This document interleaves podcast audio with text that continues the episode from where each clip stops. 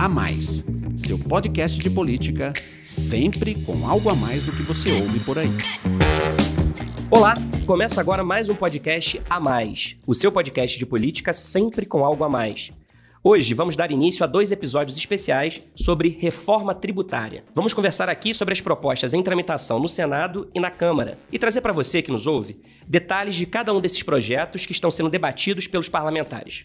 O bate-papo de hoje é sobre a PEC 110, a proposta de emenda à Constituição, de autoria do Senado Federal, que altera o sistema tributário. O Brasil está no topo da lista de países onde mais se paga imposto. Vamos trabalhar cinco meses inteiros só para pagar os 90 tributos federais, estaduais e municipais. No Brasil, os tributos consomem mais tempo de trabalho do que na Hungria, Alemanha e Bélgica, por exemplo. De acordo com o Instituto Brasileiro de Planejamento e Tributação, de cada 100 reais recebidos pelo trabalhador brasileiro, 41 reais ficam com os governos. O projeto propõe a eliminação de nove tributos existentes hoje: sete federais, IPI, IOF, PIS/PASEP, COFINS, Salário Educação, CID Combustíveis e CSLL. Um estadual, que é o ICMS, e um municipal, o ISS. E no lugar desses nove tributos extintos, haveria a criação de um imposto sobre valor agregado de competência estadual, chamado de IBS, Imposto sobre Operações com Bens e Serviços, e um outro sobre bens e serviços específicos, chamado de Imposto Seletivo, de competência federal. Parece meio complicado isso, né? Pois é, o nosso objetivo é justamente tentar explicar um pouco desse projeto. Eu sou o Rafael Lisboa, diretor da FSB Comunicação e mediador dessa conversa, que além do Alexandre Borges, nosso analista político da FSB, contará também com a presença de dois convidados que sabem tudo sobre o tema. O empresário e ex-senador Armando Monteiro, que foi ministro do Desenvolvimento, Indústria e Comércio Exterior e também comandou por oito anos a CNI, Confederação Nacional da Indústria. Muito obrigado pela presença, Armando. Muito obrigado, Rafael. E também está aqui com a gente o ex-deputado estadual Luiz Carlos Rauli, que é especialista em matéria tributária, já foi secretário de Fazenda do Paraná e é o principal formulador da PEC 110, que está em tramitação no Senado. Muito bom ter você aqui com a gente, Raul. Muito obrigado. Uma alegria, Rafael. Um prazer grande falar com você e com o seu público. Bom, e é justamente para o ex-deputado Raul que eu faço a primeira pergunta. Além da proposta de reforma tributária do Senado, que se baseou nos seus estudos técnicos, existem outros projetos em debate, né? O da Câmara, idealizado pelo economista Bernardo Api, a proposta que está sendo elaborada pelo governo, tem também a sugestão apresentada pelos estados através do Comitê de Secretários Estaduais de Fazenda. Qual que é o diferencial da PEC 110 e por que o senhor acha que ela seria mais adequada para a realidade brasileira hoje? Ela já é uma síntese de todas as propostas que foram apresentadas, debatidas no Brasil nos últimos 32 anos, na Câmara, no Senado, na academia, na sociedade. Ela tem a origem nas diretrizes da OCDE e os princípios clássico, do modelo clássico tributário europeu, que tem o IVA adotado em 165 países. Qualquer sistema tributário no mundo tem tributação clássica de propriedade, de renda e de consumo. Na propriedade são os cinco tributos clássicos de IPTU, IPVA, ITR, ITBI e TCMD. Na base renda é imposto de renda pessoa física e jurídica e no consumo é um IVA clássico e um excise tax. No nosso caso brasileiro, não tem muito o que fazer no tributo de patrimônio que vai ser mantido. Na renda, vai ser eliminada a contribuição sobre o lucro líquido, então, e fazer um imposto só sobre as rendas e proventos de qualquer natureza. Na base consumo, como você colocou, serão eliminados nove tributos, ISS municipal, CMS estadual e sete tributos federais. São nove mais um, dez. Podendo também, nessa base do IVA,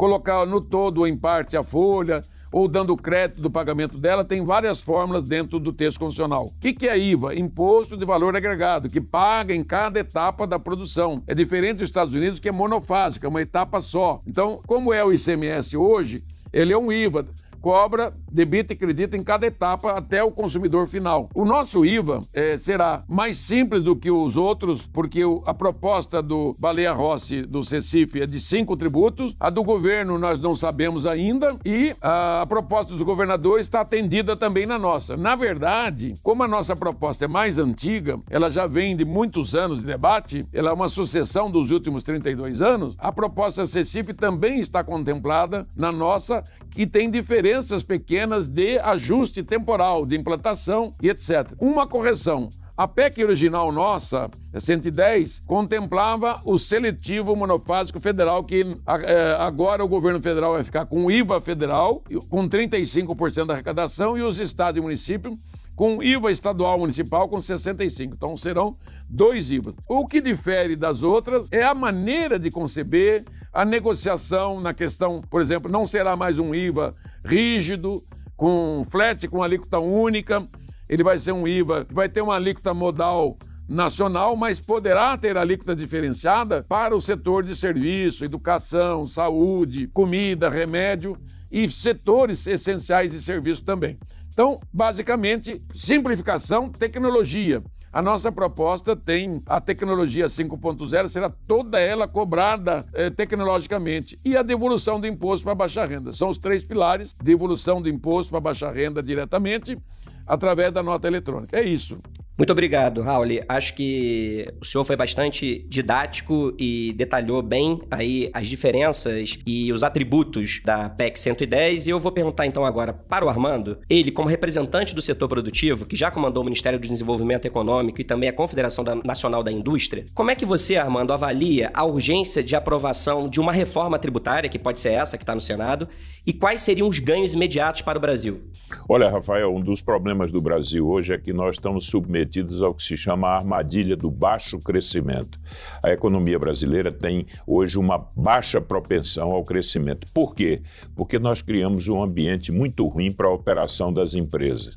Isso afeta negativamente a produtividade, isso desestimula os investimentos. Portanto, a reforma tributária é uma reforma pró-crescimento, para liberar algumas amarras que hoje aprisionam a energia empreendedora do nosso país. Portanto, eu não tenho nenhuma dúvida que com essa reforma tributária, com esse desenho de uma reforma calcada no modelo de tributação adequado, o Brasil vai poder voltar a crescer e produzir arrecadação da forma mais saudável que existe é o, a, o aumento da arrecadação pela via do crescimento e da ampliação da base econômica, e não pelo aumento da carga tributária. Quer dizer, sem uma reforma tributária, o crescimento do Brasil está seriamente comprometido, é isso? Eu não tenho dúvida. Não é sem razão que hoje nós estamos com a economia vivendo um quadro de estagnação há muitos anos. Por quê? Uma das razões, e eu considero que é uma das razões mais importantes para esse mau desempenho da economia, é exatamente o péssimo ambiente que temos na área tributária, que alguém já chamou de manicômio tributário. O Brasil precisa voltar a crescer e, para crescer, precisa ter um sistema tributário de classe mundial. O Alexandre, diferentemente da reforma da Previdência, onde o debate se deu em torno de uma única proposta encaminhada pelo governo, a discussão da reforma tributária ela está acontecendo com projetos paralelos no Senado, na Câmara, no governo, entre os governadores. Como é que você acha que vai ser possível um entendimento político capaz de gerar consenso? Ou você avalia que essas disputas podem acabar adiando a votação e até mesmo inviabilizar a reforma nessa legislatura?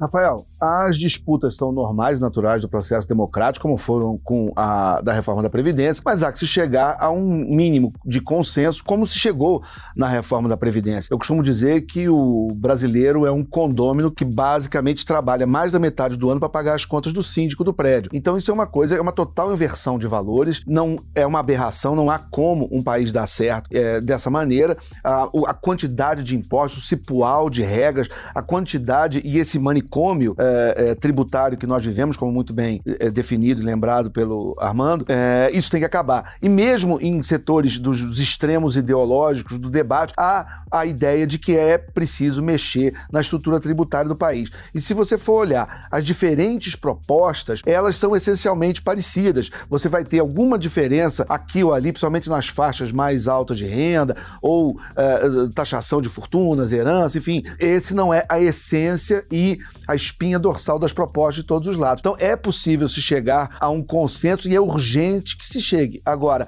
vamos chegar? Depende muito mais de vontade política dos agentes envolvidos. Hoje nós já estamos em 2019 discutindo eleição daqui a um ano, tem gente já falando de 2022, então é preciso que o Estado pare de falar dele, se lembre do cidadão, se lembre das empresas, se lembre da economia para que a gente volte a discutir o que interessa para voltar a desenvolver o país, que é o verdadeiro interesse do cidadão.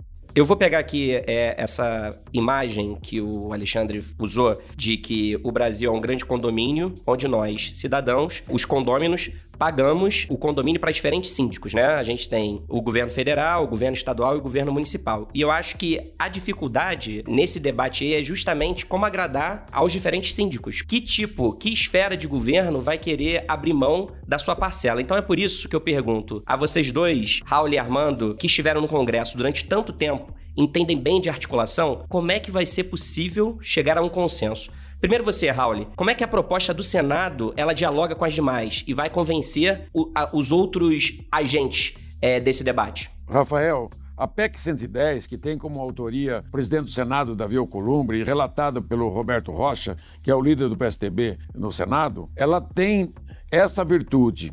Ela, nesse condomínio, é o condomínio das famílias que tem mais posse pagam só 29% da sua renda. E as famílias que moram na periferia pagam 53%, quase 54%. A nossa PEC é a favor dos trabalhadores que vai diminuir essa carga tributária dos mais pobres de 53% para menos de 20%, transferindo isso novamente, como é no mundo inteiro, para as famílias que ganham mais. Ela é benéfica para as empresas, que vai diminuir o custo de produção, vai desimpactar totalmente as empresas, então elas vão se tornar competitivas entre elas e com o resto do mundo. Ela vai aumentar a empregabilidade. No Super Simples, quando eu fiz o Super Simples, em 2006 para 2007, em 13 anos gerou 13 milhões de novos empregos, um milhão por ano. Essa nossa proposta vai gerar o dobro de emprego por ano, porque ela vai reativar a economia. Ela vai melhorar o salário do trabalhador, porque a economia crescendo, tanto os trabalhadores vão ter dinheiro quanto o setor público. E o consumidor vai ter uma diminuição da carga tributária com a eliminação das gorduras, que eu chamo de gorduras trans. A União, Estados e Município está protegida, não haverá perdas. E a sociedade, a população como um todo, não haverá aumento de carga tributária. Tanto empresários, trabalhadores e governo é o ganha-ganha. Só vai ganhar se o país crescer. Ninguém vai morder um pedaço do outro sem que a economia cresça. E se a economia crescer, todos vão ganhar. Então, os trabalhadores, os empresários e o governo e os funcionários que trabalham para o governo e para o povo brasileiro. Secundando aqui o Raul, eu diria o seguinte: nós temos hoje duas coisas que ajudam a, a que se possa pensar em avançar nessa agenda. A primeira delas é a disposição do Congresso de fazer mover essa agenda reformista e que, de resto, a própria reforma da Previdência, o andamento da reforma da Previdência já evidenciou. É como se o Congresso Nacional tivesse identificando nesse momento histórico a possibilidade de se reabilitar perante a opinião pública, demonstrando que é capaz de estar sintonizado com as aspirações do país. O segundo elemento de confiança, as propostas, sejam da Câmara e do Senado, convergem. Eu acho que a proposta do Raul ela é mais flexível, ela dialoga melhor com um conjunto de interesses que nesse processo se contrapõem. Ou seja, ela tem a capacidade, ela tem maior plasticidade para poder fazer a compatibilização desses interesses. Portanto, eu sou otimista, acho que o Congresso tá, tem consciência do seu papel nesse momento histórico. Há uma clara convergência para uma matriz conceitual que dialoga com as duas propostas e, finalmente, há, especialmente na proposta do Senado, essa boa disposição de flexibilizar de modo a atender adequadamente a média dos interesses que estão envolvidos. Eu diria assim, para completar o Armando, é mais fácil aprovar na primeira etapa no Senado, que são 81 senadores, do que na Câmara com 513 deputados. É mais fácil o entendimento nacional, até porque ela é a casa dos estados e a casa da federação e a casa da moderação. Mas acho que tem um tema aí na reforma tributária que normalmente causa debates acalorados, que são os incentivos fiscais. Os mais diferentes setores, eles brigam sempre por benefícios exclusivos para seus segmentos. Dizem que aqueles benefícios são fundamentais. A minha pergunta, Raul, é como é que essa sua proposta ela contempla a questão dos incentivos? Os incentivos fiscais no modelo brasileiro acabou no mundo inteiro. O Brasil, mais um ou outro só, que ainda tem esse modelo, que se ele fosse bom, a economia estaria crescendo a 7, 8%, 9%, como a China e os países emergentes. Então, esse modelo de incentivos burocrático, totalmente iníquo e injusto gerou uma renúncia anual de meio trilhão de reais por ano, 7% do PIB, uma sonegação de 7,7% do PIB, um contencioso de 43% do PIB e uma dívida ativa de 43% do PIB e um custo burocrático de 70 bilhões por ano, 1% do PIB. Então isso estrangulou as empresas, a concorrência, a transparência e o setor produtivo. O incentivo fiscal desloca do imposto para um fundo de desenvolvimento que os governadores pediram, que está contemplada na proposta pelo senador Roberto Rocha, vai ser um grande fundo de estímulo ao desenvolvimento econômico. Então, acho que aí está bem encaminhado e passa então a uma concorrência muito mais justa e vai atrair muito mais capitais do mundo. Aliás, eu estive nos Estados Unidos várias vezes fazendo essa palestra, dos Países Baixos, tenho feito por Coreia, por chineses, japoneses, todos na expectativa de trazer volumes imensos de investimentos se consertar o sistema tributário brasileiro, harmonizando com o sistema europeu. Eu queria só adicionar que eh, não se deve confundir a imperiosa necessidade de, de, estimular políticas adequadas de desenvolvimento regional, tendo em vista que o Brasil é ainda um país desigual. É preciso, portanto, atentar para os desequilíbrios interregionais, mas isso não significa que nós tenhamos que usar indefinidamente o velho repertório dos incentivos fiscais, que podem em algum momento ter servido a esse objetivo maior, que é a correção dos níveis, mas que, ao meu ver, já se revelam esgotados. As políticas novas de desenvolvimento regional apontam noutra direção ou seja, reforço das externalidades, da infraestrutura, é, investimento no capital humano. Isso é o que faz verdadeiramente a diferença. Portanto, nós defendemos a necessidade de que tenhamos uma política de desenvolvimento regional, mas não defendemos a manutenção de regimes que deformam a concorrência interempresarial e que, ao final, se revelam é, privilégios é, de um capitalismo deformado, onde quem ganha não é necessariamente o mais eficiente nessa guerra, mas aquele que dispõe de maior privilégio e de acesso ao poder. Portanto, em boa hora, essas propostas que estão colocadas interrompem essa lógica, respeitando, evidentemente, algum, algumas, alguns direitos adquiridos, mas já apontando para uma nova perspectiva. Por isso, a proposta do Raul é, se centra na ideia de um fundo de desenvolvimento regional calcado muito mais em benefícios financeiros do que propriamente essa lógica de usar especialmente o ICMS, que não tem vocação para esse tipo de, é, é, de atuação. Portanto, eu acho que os incentivos devem ir mudando a sua natureza para dialogarem com os novos tempos só complementando, é, tinha uma frase que sempre se falava que a melhor decisão, a mais importante decisão de negócio no Brasil era pegar um avião para Brasília. Então isso realmente precisa acabar, porque isso, quando o empresário está mais preocupado em agradar o governo que agradar o consumidor, você não tem capitalismo. Você tem qualquer coisa menos capitalismo. Então, quando você tem uma possibilidade de ter, por causa de lobby e relações com o poder, como bem dito pelo Armando e pelo Raul, um tipo de benefício paroquial específico para o seu segmento, você você inverte e subverte toda a lógica do capitalismo, que é do empreendedor é, atendendo da melhor forma, da mais produtiva da mais eficiente possível o consumidor. Você veja, só para esclarecer, a microempresa é um benefício geral para todo mundo. Nesse novo modelo que vai ter, continua, mas vai ser melhor ainda, mais harmônico, mais, mais justo é, do que os outros. Então, é, a gente também olhou, analisou tudo o que tem no mundo inteiro sobre isso então, o que nós estamos fazendo está dentro do contexto internacional, vai gerar mais riqueza, mais desenvolvimento e atrair mais capital nacional e internacional, vai criar um novo círculo virtuoso na economia brasileira. O Alexandre, eu quero então justamente pegar a perspectiva do consumidor, do cidadão que você falou agora há pouco. E a minha pergunta é: qual que é o desafio para mobilizar e sensibilizar a sociedade em torno da reforma tributária?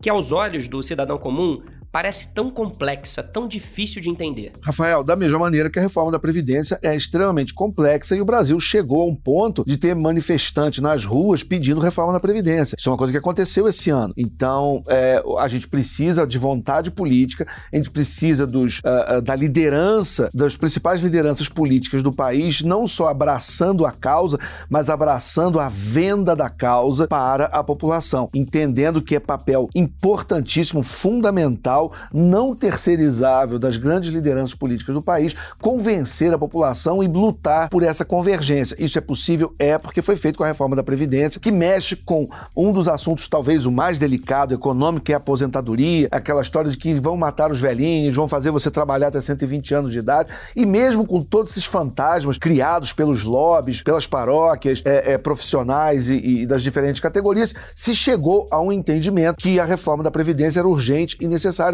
para as contas públicas. Eu costumo dizer que o Brasil é como se fosse uma pessoa que estava endividada e desempregada. A reforma da Previdência melhora as dívidas, mas não dá emprego para aquela pessoa que está endividada e desempregada. A reforma tributária vai ajudar a ele voltar a produzir, voltar a trabalhar e voltar a ter renda. Então, ela é tão importante quanto a outra. Se chegou ao consenso da maioria da população em relação a uma, é possível chegar a outra. É apenas vontade política.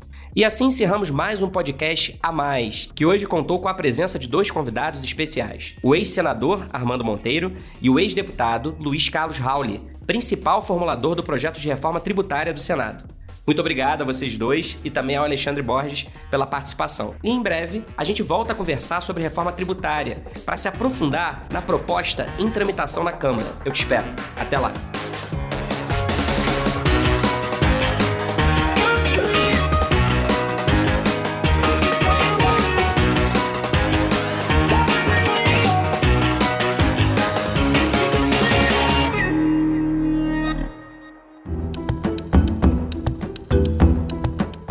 Edição Guilherme Baldi. Esse podcast é uma produção FSB Comunicação.